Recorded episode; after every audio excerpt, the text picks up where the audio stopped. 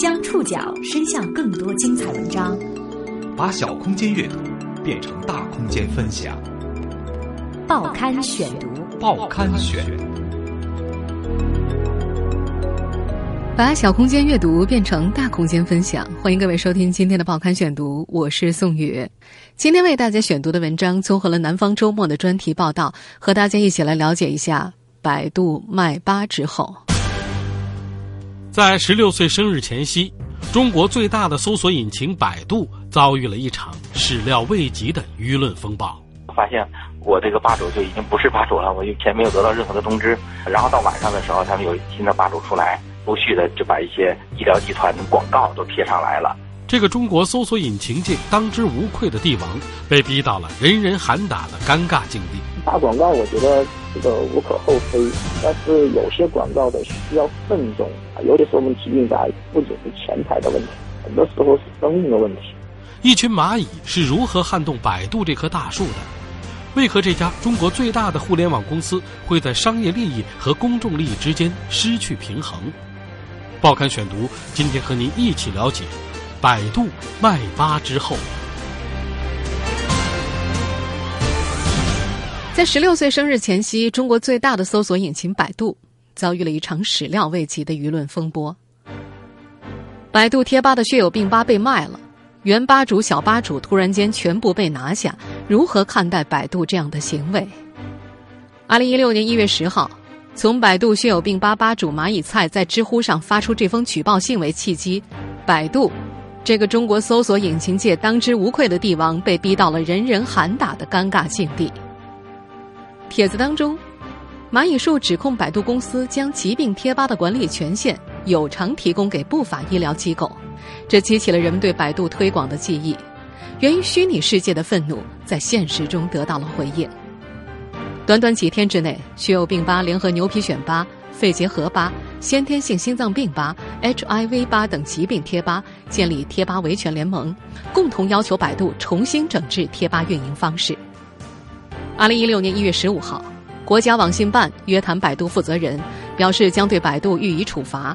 同日，国家卫计委新闻发言人毛群安透露，已与百度联系，进一步了解情况。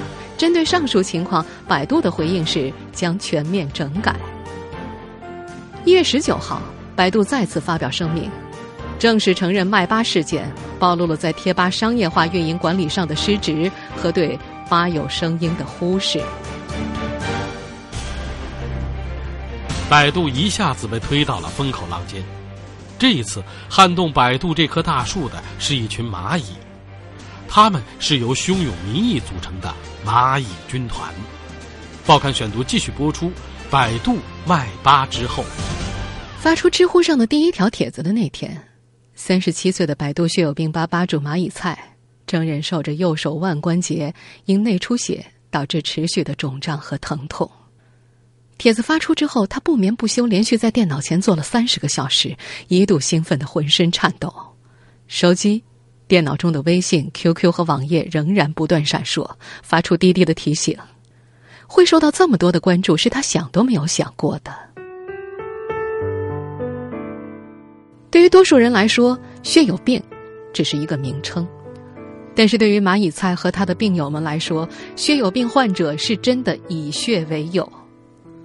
一方面，他们机体自身没有能力制造凝血因子，需要终身输血；另外一方面，生活当中的任何一个微小的碰撞都会带来无法抑制的流血，甚至死亡。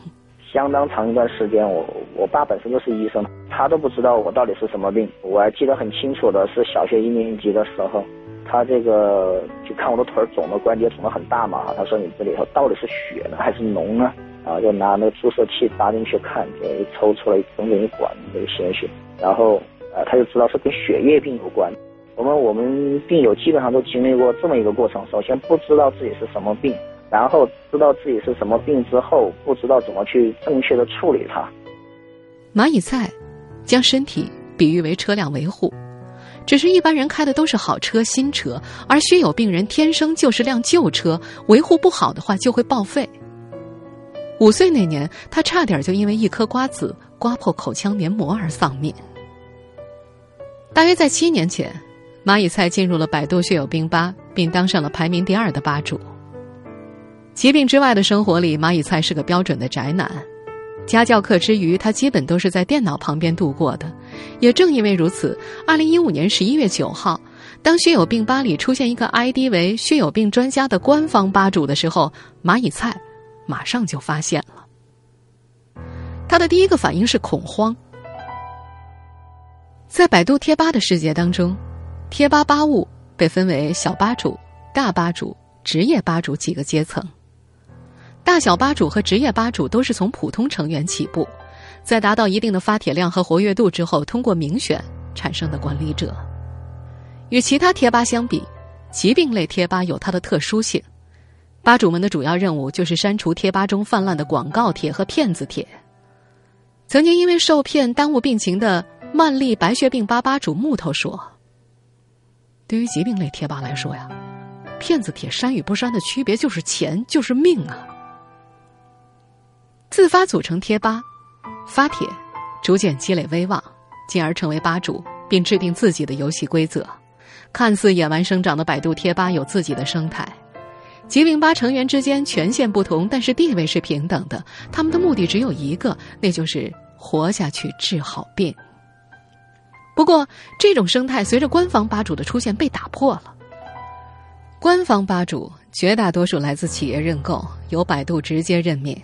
无需参与吧主资格的任何考核，也无法被吧友投诉下台。他们却拥有着职业吧主和其他吧主都无法比拟的权利。这些权利当中就包括随意删帖、置顶帖子和更换原吧主。犹如一场现实社会当中的战争，在发现官方吧主的存在之后，蚂蚁菜和他的伙伴们进入了地下阶段。他们有序。却悄无声息地将精华帖子分批保存下来，转移到了其他的网络平台。但是，真枪实弹的战争还是打响了。二零一六年一月九号，和官方吧主僵持一个多月之后，蚂蚁菜发现自己作为吧主的权限被全部撤销，虚有病贴吧首页上的贴图也被撤下，取而代之的居然是一家民营医院的广告。他要行骗的话，他第一件事情干什么？他不能让你知道真相啊！这个虚有病的病理是怎么回事？怎么去治病？然后有哪些正规的医疗机构？他不能让你知道。自己一直在打击的骗子，竟然成了贴吧的主人，这让苦心经营贴吧多年的蚂蚁菜他们无法接受。所有新发出的揭露行骗手法的帖子都被无情而坚决的删掉了。按照贴吧的规则，大吧主蚂蚁菜本有权限恢复被删除的帖子，但是那会儿他甚至在百度快照也搜索不到帖子的任何痕迹。就在那两天，我还看到有这个病人的家属，这个妈妈跑来说，发现自己的孩子查查出这血友病来了，然后天塌，不知道怎么办。但是这个时候，巴罗哥被禁言，我也被禁言，我们全部八五组都被禁言，没法说话。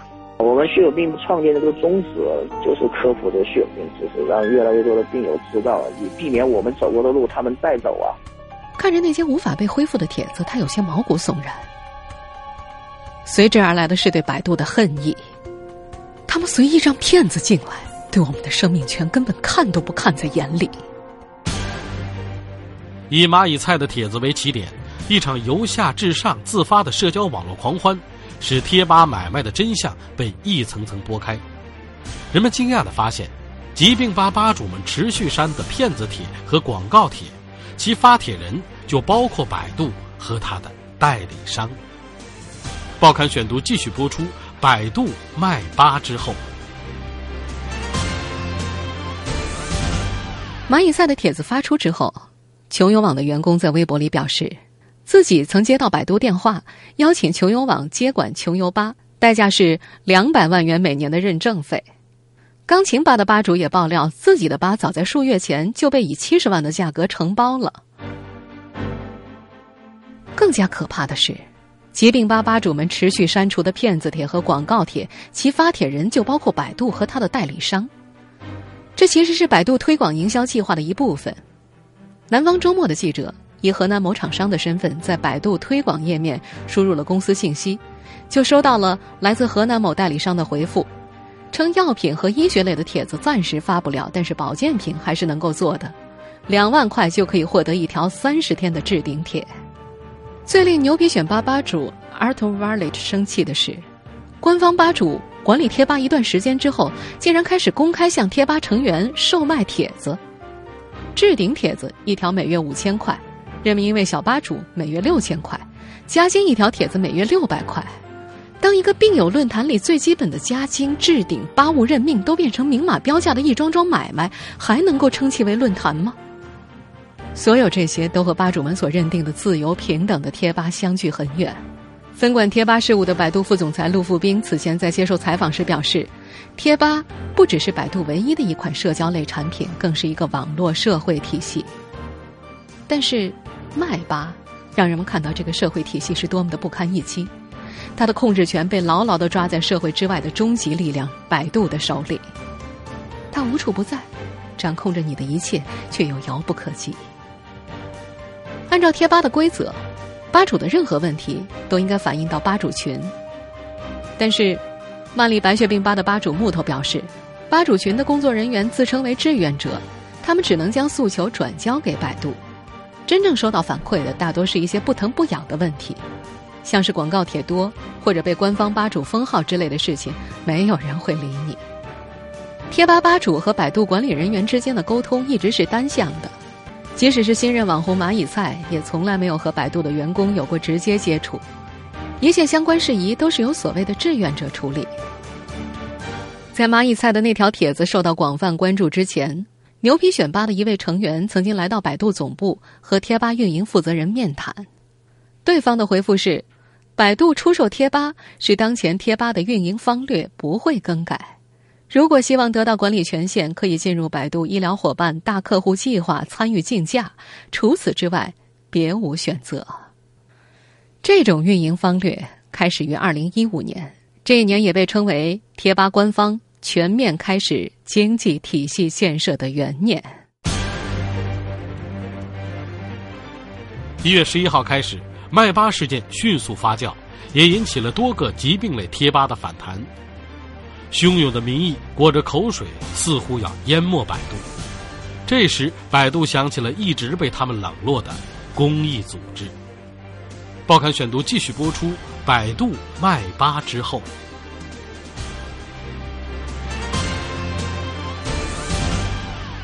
零一六年一月十一号晚上，蚂蚁赛的帖子发出后的第二天。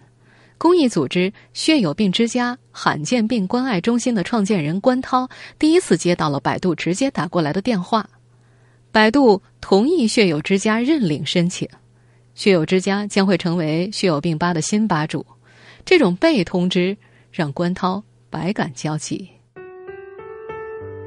其实早在官方吧主上任之后，蚂蚁菜就曾经向关涛求助，请他来认领血友病贴吧。关涛向百度提交了血友病之家的营业执照、组织机构代码等材料之后，一直没有收到回复。一月十二号，百度相继发出了两封声明，表示停止百度贴吧内所有疾病类吧种的商业合作，管理权限只对权威公益组织开放。一月十三号下午一点半，血友之家、北京天使妈妈慈善基金会、中华少年儿童慈善救助基金会。新阳光慈善基金会、艾希克肺动脉高压罕见病关爱中心、中国红十字基金会六家公益组织受邀来到了北京百度总部。除了关涛所代表的血友之家之外，其中许多组织此前均和百度有过合作。当天的会议从一点半一直持续到下午四点，内容却出乎所有人意料。百度并没有立即和公益组织签订托管条约，会议的目的只是希望听取意见，下周出草案。作为国内第一搜索引擎，百度这棵大树对于公益组织的影响远超想象。关涛的感受是，一些公益组织太关注百度其他方面的合作，三小时的会议总是跑题，基本就没有机会讨论如何接管贴吧这个核心问题。会后，部分公益组织表示将会改变贴吧无序的状态，对其进行直接管理。天使妈妈的负责人邱女士曾公开表示，将在问诊区邀请专业医生坐诊，对网友在贴吧提出的问题进行解答。但是，这种强加的秩序是吧主们最为担心的。他们觉得公益组织这个中间方只是一个幌子，看起来轻易得到的权利，其实是给他们带上另一道枷锁的借口。更重要的是，它有违吧主们对贴吧私密平等的定位。对于吧主们来说，一些规则也已经在悄悄改变。二零一六年新年前夕，百度取消了一年一度的吧主大会。往年这都是各个贴吧吧主们欢聚一堂的大派对，取而代之的是一月十九号开始分批进行的座谈会，地点定在了北京海淀区五棵松附近区域的多家咖啡馆。有的参会吧主还收到了主办方的特别提醒，座谈会的主题围绕在吧主 APP 上，商业化以及其他吐槽的话题，大家就尽量别提了。换个时间地点再吐槽，希望大家理解配合。参加那天座谈会的牛皮选吧的另外一位大吧主范德彪西说：“虽然贴吧的商业化叫停了，但是百度并没有真正的把贴吧还给他们这些病友。这也是大部分疾病贴吧的心声，他们不愿意被公益组织接管。对于公益组织的不信任，来自于疾病贴吧病人们天然的不安全感。”他们中的一些人甚至固执的相信自己比专家更专家。其中一位血友病患者说：“即使是真正的血友病专家，我们还是比他们多一些理解，因为这些病痛不在别人身上，在我们心里呀。”麦巴风波过后，即将满十六岁的百度似乎被逼到了人人喊打的尴尬境地。这不是百度第一次面对质疑。此前，百度广告竞价排名政策以及百度与莆田系民营医院的利益关系，一直被人诟病。报刊选读继续播出：百度卖吧之后，早在二零一一年，针对百度竞价排名政策，中国计算机协会青年计算机科技论坛召开过一场“坚持诚信，捍卫互联网价值”的讨论。当时提到，谷歌的口号是 “Don't be evil”，不作恶。但很多中国互联网的公司是 “More evil, more money”，越作恶越赚钱。在麦巴事件之前，百度为人诟病最多的是其付费推广营销。很多人曾经有过被百度搜索出来的信息误导的故事。中国计算机协会秘书长杜子德曾经研究过百度的页面。他发现，百度至今仍然没有解决商业信息和搜索信息混排的问题。搜索有用信息的时候，即使百度在搜索结果页面当中以浅红底色把商业推广内容以示区隔，他不过是把竞价排名穿了个马甲上来，用户依然容易把广告和搜索信息混淆。百度在二零一三年率先推出了网民权益保障计划。如果有网民通过推广链接遭受欺诈和权益损失，都可以向百度申请保障。百度提供的资料显示，截止目前，他们已经累计对两千四百四十四起有效投诉，经过核实身份之后给予保障，保障金额达四千六百三十六万元。但是，更多人相信，百度的技术能力并非不能解决这个问题。中科院计算机技术研究所研究员韩英和表示，百度技术力量是很强的。除了大数据以外，百度还有一门专门的学科，叫做计算广告学，专门研究怎样利用互联网吸引增加广告收入。它还有一些技术手段，去粗取精、去伪存真。即使百度没有动用这些技术能力，反馈机制也可以在一定程度上做到。比方说，大众点评就是有反馈机制的，而百度广告则没有。北大信息科学技术学院副教授王涛也赞同这一观点。他认为，百度是完全能够处理这些误导信息的。可是，他不仅没有做到这一点，还反其道而行之。这位教授提出了一个问题：为什么但凡能够给他带来收入的，他就犯错；不会给他带来收入的，但会给他带来惩罚的，他就一点错都不犯呢？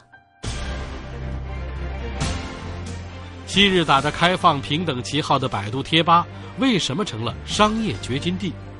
麦巴事件是否就此画上了句号？报刊选读继续播出：百度麦巴之后，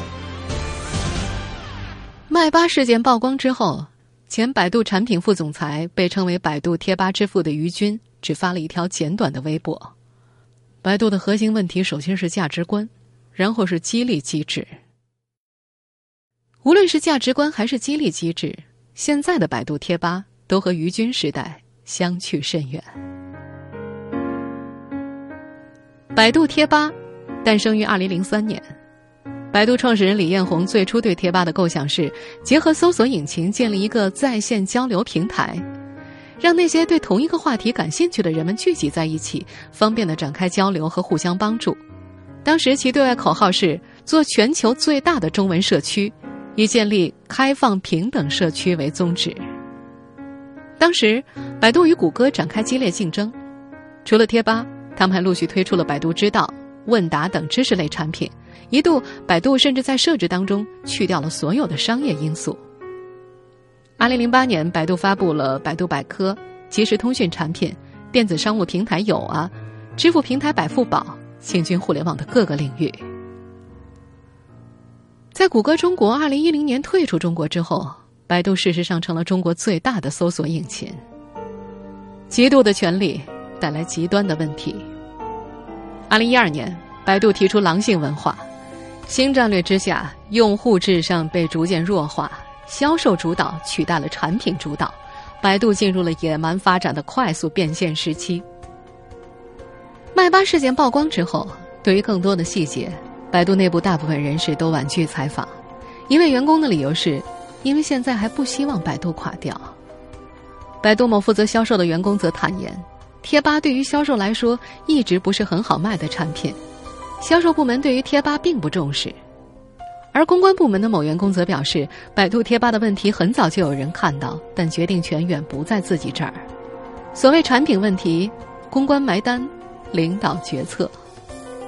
上述销售人员还透露，百度早已将贴吧买卖和发帖等业务交给代理商操作，只有吧内正式广告位投放还在总公司进行，这也是。规避风险的一种手段。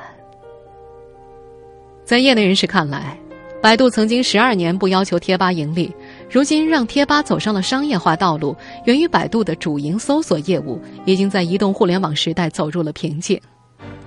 互联网实验室创始人方新东说：“BAT 全球化受阻，困于国内市场，不得不借助垄断力量的滥用。”进一步榨取国内人口红利，成为其增长的唯一途径。百度搜索曾进入日本，并在巴西推出杀毒软件浏览器葡语版搜索，但是国际化进展相当缓慢。中国计算机协会秘书长杜子德认为，谷歌能走到一百多个国家，而百度只能在中国独大，因为中国的法律约束太弱，不正当的土壤让它发展，百度走不出去。因为出去一定会被卡。财报显示，百度的营收和净利都在持续增长。不过，百度的运营利润率已经从二零一一年的百分之五十降到了二零一四年的百分之二十六，二零一五年前三季度更是降到了百分之十七。这不仅仅是因为百度近年在 O2O 领域的支出庞大，关键是百度的主要收入来源网络营销收入获取利润在下降。这一趋势看来已经是无法扭转了。随着移动互联网时代的到来，人们接入互联网的入口增加，搜索内容也发生着变化。互联网搜索引擎的霸主地位已经发生了改变。李彦宏在多个场合表示，如果说 PC 时代的搜索引擎连接的是人和信息，移动互联网时代连接的则是人和服务，O2O 成为百度在移动互联网时代最大的赌注。回顾一下，不难发现，百度通过收购来获得更多的入口。二零一三年七月，百度以十九亿美元收购了九幺无线的全部股权，达成了当时中国互联网史上金额最大的并购案。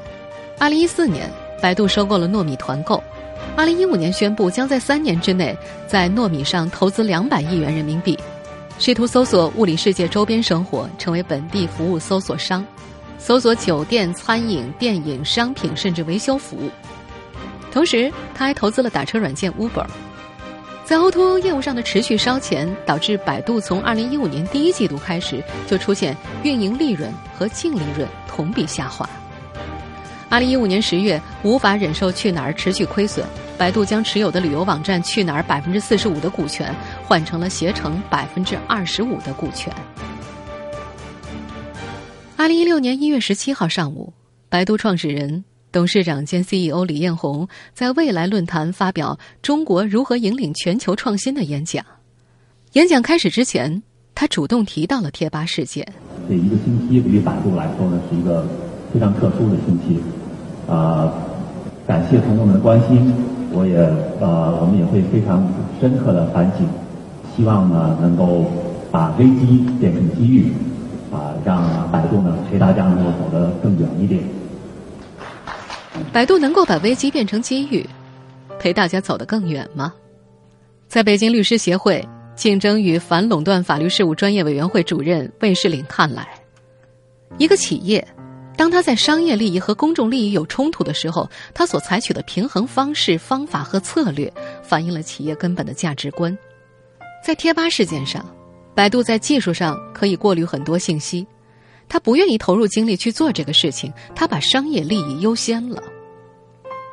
魏世岭还说：“百度啊，至今都没有正式的向社会公众道歉，他对问题的认识还是不到位啊。”听众朋友，以上您收听的是《报刊选读》，百度卖吧之后，我是宋宇，感谢各位的收听。今天节目内容综合了南方周末的专题报道。收听节目复播，您可以关注《报刊选读》的公众微信号，我们的微信号码是“报刊选读”拼音全拼，或者登录在南京 APP 和喜马拉雅 FM。我们下次节目时间再见。